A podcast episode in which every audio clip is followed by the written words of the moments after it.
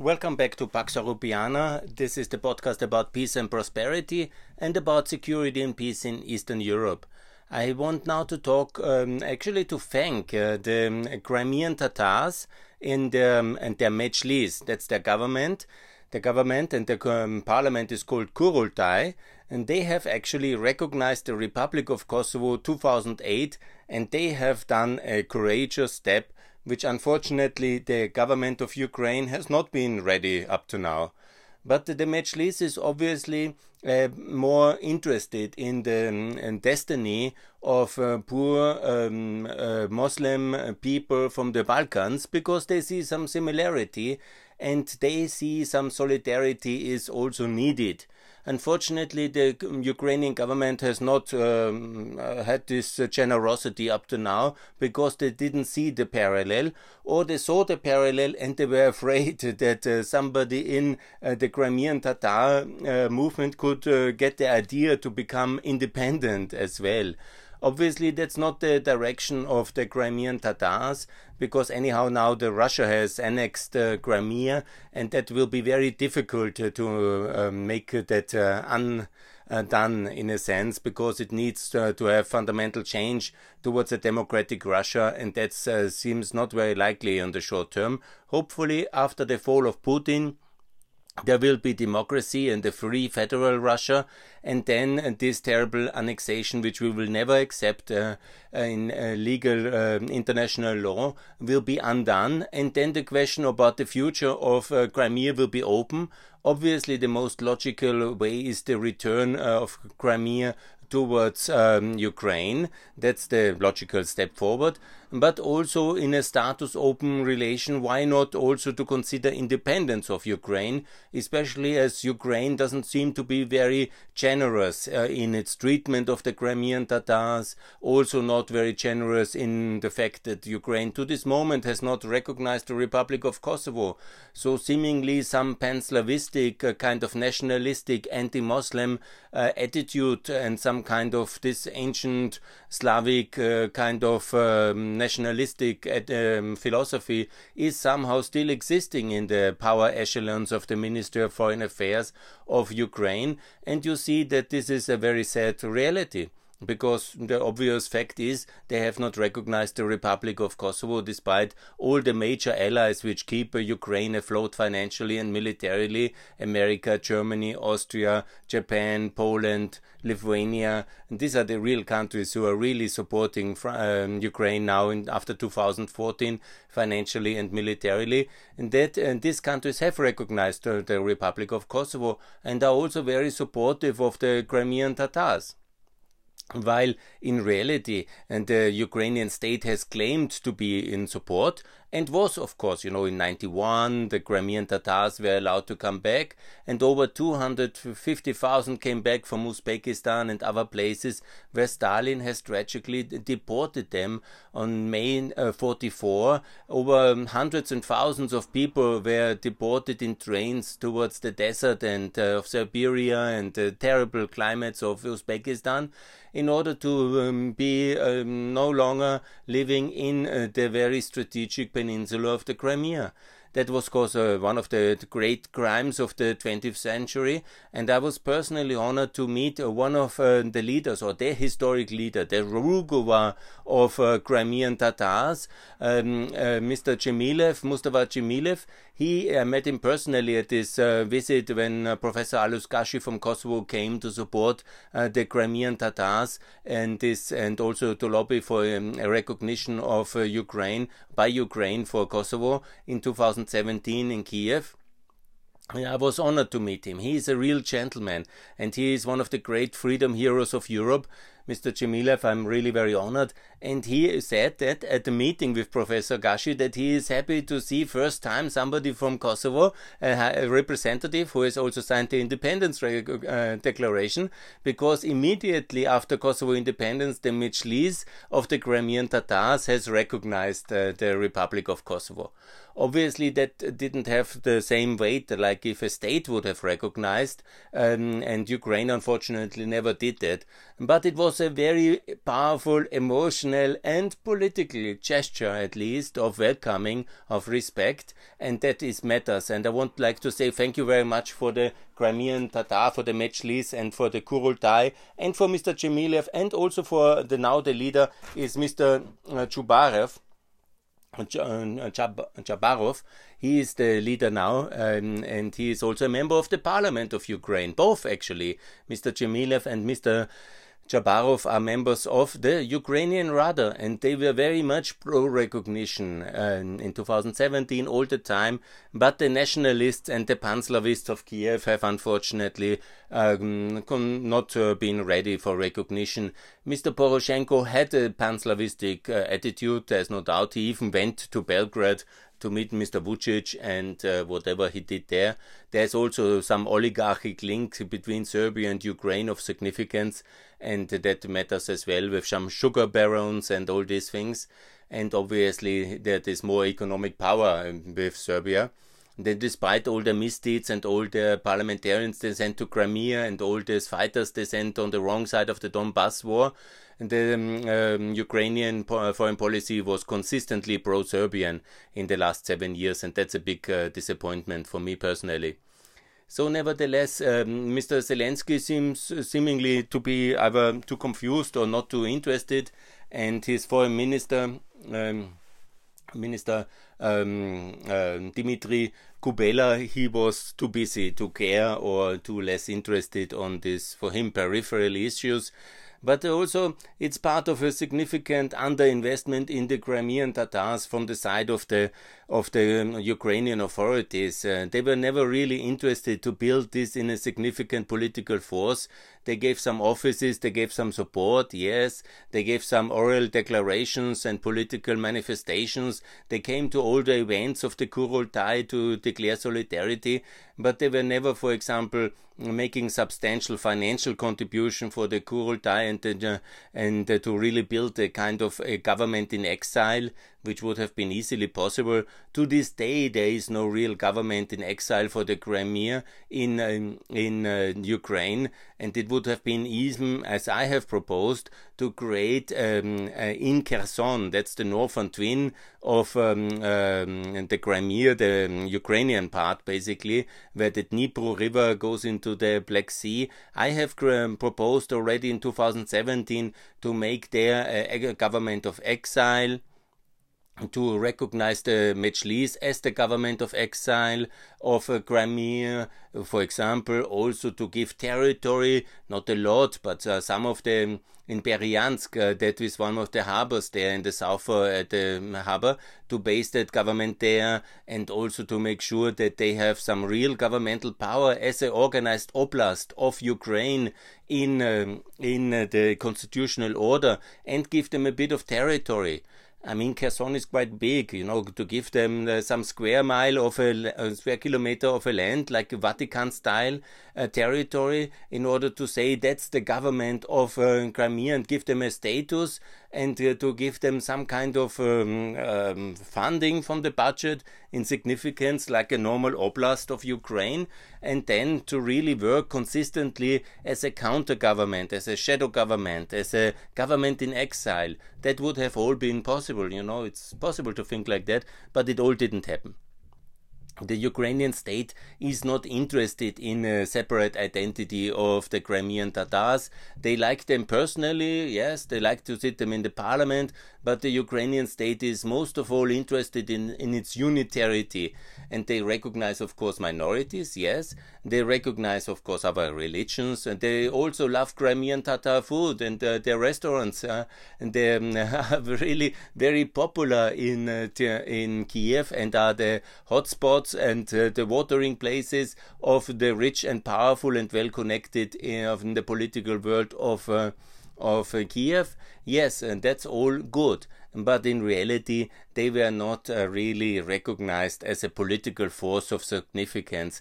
And that's very sad for me. I'm a bit disappointed on that one on Ukraine as well, because it would have been easily possible to say the Mejlis is the official government of um, um, Crimea for example, and they could have opened to give all of um, the Crimean residents who want the citizenship, uh, and also in the Kurultai, it could have been bilingual in Russian and Ukrainian, in uh, uh, Tatar language. Yeah?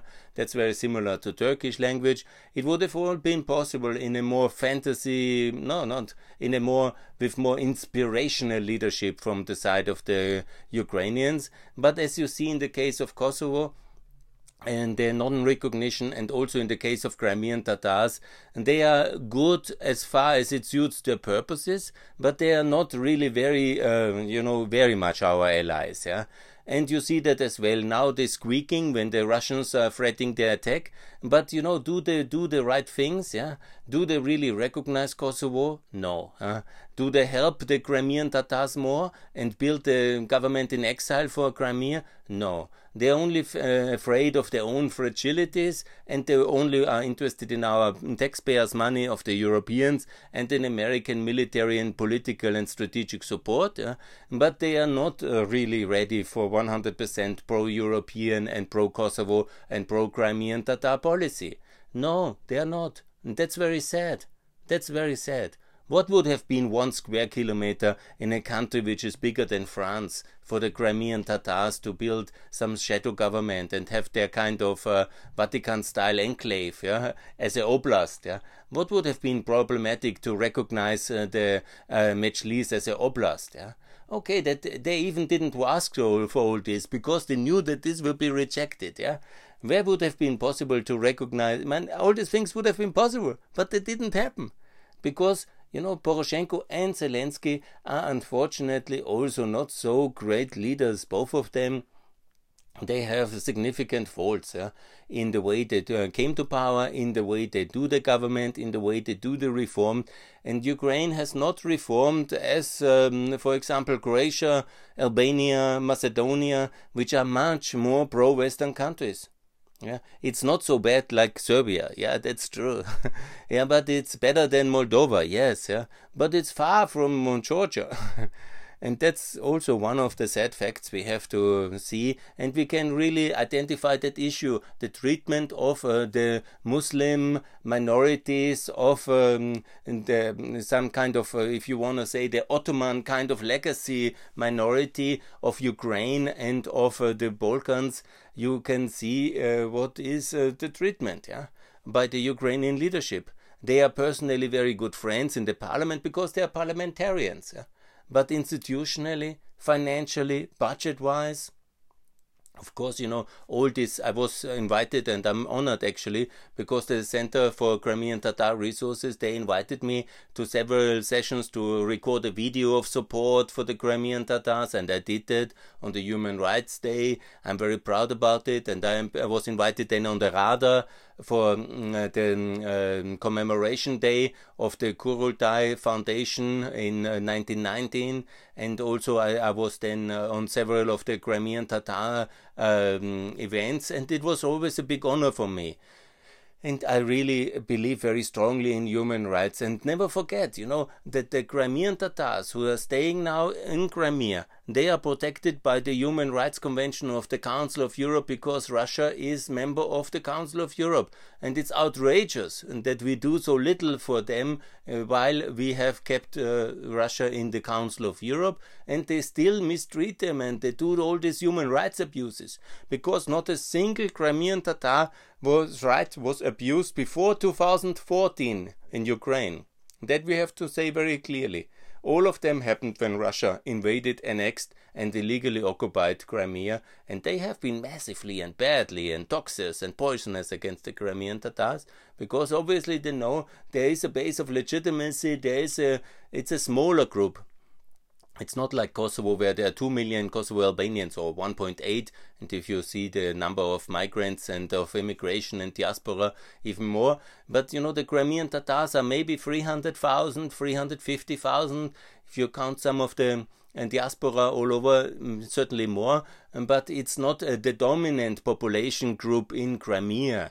And it's now about 250,000 which live in Crimea uh, today. And they are, um, of course, but they are a basis of legitimacy. They of course, they have a historic claim and they have loved that country and they love the inner parts. They're more complicated to live, not the coastal kind of tourism cities or the capital.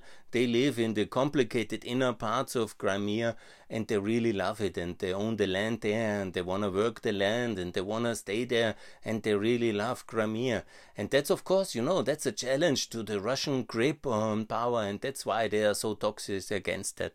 And that's actually why it's important to, to make sure that the Crimean Tatars stay in Crimea even when it's annexed and occupied. And one day they will be maybe growing and there will be more of them and they will be one day a strong constituent people of uh, the Crimean Republic. Will it be part of Ukraine? Will it be independent? I don't know. But I definitely know it will be never legally Russia's. That I know for sure. Yes, but I want to close now with saying thank you to the Mejlis because they are courageous people. They welcomed Professor Gashi. They wanted to hear about the Kosovo freedom uh, struggle, and uh, nobody can tell that more as the international foreign policy advisor during the difficult years of the 1990s, uh, like Professor Gashi, who helped with the human rights um, struggle in Geneva. So many times he was there to lobby for the human rights of the of the suppressed people, the Kosovo Albanians inside Yugoslavia at that time, inside uh, Yugoslavia of Milosevic. It was terrible times. There was a lot of crimes. And he fought for them and he kept uh, the light uh, alive of this struggle. And ultimately, he then uh, survived to also sign the Declaration of Independence in 2008. Yeah? And that is very special. He is now an international human rights advocate, and he was uh, recently advisor to the foreign minister and to the prime minister on foreign affairs of Kosovo and he came in 2017 to Kiev uh, to ask kindly for the recognition of Ukraine um, for the Republic of Kosovo and also to work with the Crimean Tatars on strategy and human rights and also to understand more the two peoples and their common struggle for freedom and was very successful visit but unfortunately Ukraine didn't recognize uh, the Republic of Kosovo after this visit. And to my today's utter astonishment, it still not happened. Yeah. And that's quite shocking. And Israel did it now, and Ukraine is still today not doing it. Now, today, they cry for help because of the Russian troops, and no worries. I'm sure America will help, and also Europe will pay. But again, the Ukrainians are not delivering. The Ukrainians are not delivering what can be expected from a a beautiful and reforming pro Western country in a crisis to help us with our issues and with the issues which are important for us and to be uh, showing solidarity with other formerly suppressed people because the Kosovo Albanians really know how it is to live under a Slavic superpower which is ready to, use force against neighbors and against its own population. But the Ukrainians still are somehow a mixture between a own Slavic superpower with its own kind of uh, security interests and readiness to suppress others and a um, country which wants to be really pro-Western and pro-freedom and pro-Kosovo and pro-NATO. That's uh, still not decided in the power circles of the Verkhovna Rada and of the Ministry of Foreign Affairs of Ukraine. And to this day, they are somehow wishy washy, wobbling, differing, and not really showing uh, the generosity and their understanding of European principles as they should after now it's uh, 11 years it's 7 years after 2014 and they are very pro European they say but the uh, saying is one thing, the deeds, the facts, the recognition of Kosovo, this is what, what matters. And I see there's more wisdom in the Mejlis and in the Kurultai of the Crimean Tatars than in the Verkhovna Rada or the Rada and the government of Ukraine. Itself, and that's very disappointing. And that's on the one hand another proof that actually Kosovo should also work much closer with the Crimean Tatars and use the resources of the Kosovo state, of the republic, to actively support the Crimean Tatars much more. Invite Mr. Um, and Mr. Chubarov uh, to Pristina and work in a strategic partnership with the Crimean Tatars and make sure and you know the the thing is always the Kosovo Albanians and the the Republic of Kosovo they don't wanna define themselves along ethnicity or religious uh, terms, which is fine and understandable. They also don't wanna uh, somehow make problems towards the West anywhere, and they want to be compliant and nice. They don't wanna do that, and they don't wanna somehow be confused with uh, their. Um, uh, some kind of minority struggles in other countries, and you know they are very shy to engage in that one. And it was for me never possible since I tried many times to get the invitation of Mr. for Mr. Chubarov and Mr. Dzhemilev uh, to um, uh, Kosovo, to the Republic of Kosovo, to present their case, to say personally thank you, and to say personally, not via me or Professor Gashi, but to say in Pristina, in the Swiss Diamond, in the Kuvendi, in the Parliament of the Free Republic, Mr. Dzhemilev uh, standing up, being invited as guest of honor, and saying, I am recognizing your republic and in the name as a Ukrainian parliamentarian, and I'm happy from the first day that you did it. And this is wonderful for freedom of poor and suppressed people. I was deported by Stalin in the, towards um, Uzbekistan in 44 as a child. I came back. I defended my country from Russian aggression. You defended your country from Serbian aggression, and now we are here united as free people. Please help us now to free Crimea uh, from Russian annexation. This would be the speech of Mr. Dzhemilev and Mr. Chubarov in Pristina, in the Kuvendi. That's what should be invited, and maybe Mr. Kurti or Mrs. Uh, Osmani, the president and the prime minister, have more understanding now for the struggle of poor, suppressed people, for the liberation struggle. Mr. Kurti is famously always pro Palestinian. Why not be pro Crimean Tatar first? Uh, Mr. Kurti, Mr. Prime Minister, invite your friends, your partners, and to uh, Pristina. Let them talk. Let uh, invite them as guest of honors. They have recognized the republic. They are members of the Ukrainian parliament. Yeah? They can travel if you invite them. Invite them as the guest of states on the red carpet and then show how bad uh, Zelensky and Poroshenko were not to recognize uh, Kosovo up to now. And these courageous two men, these members of the parliament, the leader of their people, of the Mejlis of the Kurultai, have been ready for that. Already in 2008 they did it, right after the Declaration of Independence. And the Kosovo institutions never even sent a letter. And just Professor Gashi was the only one to care to shake the hand of Mr. Dzhemilev and Mr. Chubarov and to say thank you in the name of the Kosovo people, of the Kosovo Albanians for the support of the freedom as the signer of the Declaration of Independence. But wouldn't it be possible to welcome them and to invite them to Pristina? Now it's a free republic. You can invite who you want. These are two European they are members of a European country. They are parliamentarians. They can travel to Pristina. They can be the guests of uh, this beautiful republic and then maybe some people in Ukraine would start to think about their bad policy towards Kosovo in the last uh, um, 13 years of independence, and especially the years after 2014, and especially since I pushed so much this issue for strategic partnership between Ukraine and Kosovo since 2017, and unfortunately it had very little effect to my own regret. And that's really regrettable because I wonder what's wrong in Kiev, yeah? What kind of fair weather friend you are of the Western world, yeah? what kind of friends you are in Kiev of the Republic of Kosovo. And you know, if the Minister of Foreign Affairs and the presidency they cannot really decide, work with the Mejlis because they know they have friends in Kosovo. And Kosovo, you know that you have friends with the Crimean Tatars, and that's really good to know. And there should be a strategic partnership between the Republic of Kosovo and the Mejlis of the Crimean Tatars to make very clear no Serbian aggression, no Russian aggression, nor also some kind of ancient uh, sympathies for Panslavism in, in Kiev um, foreign ministry can win or may win. What will win is the Western spirit of freedom, of equality, of solidarity, of NATO alliance, and of freedom of suppressed people from suppression of ancient empires. And that is the way forward, and that will be also the case one day for the Crimean Tatars while it might take a long time, we will keep this uh, fight alive, and the Crimean uh, Tatars should be knowing that in Kosovo Republic they have friends, they have supporters. They should also be financially supported.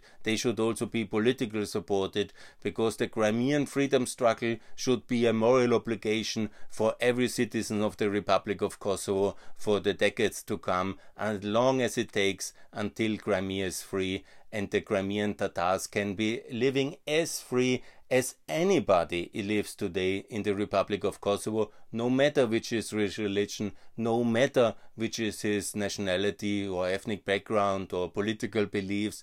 Everybody lives free today in the Republic of Kosovo, and the same should be true one day again for the people, no matter which nationality, religion, or political belief, in the Republic of Crimea. Will it be a oblast of Ukraine?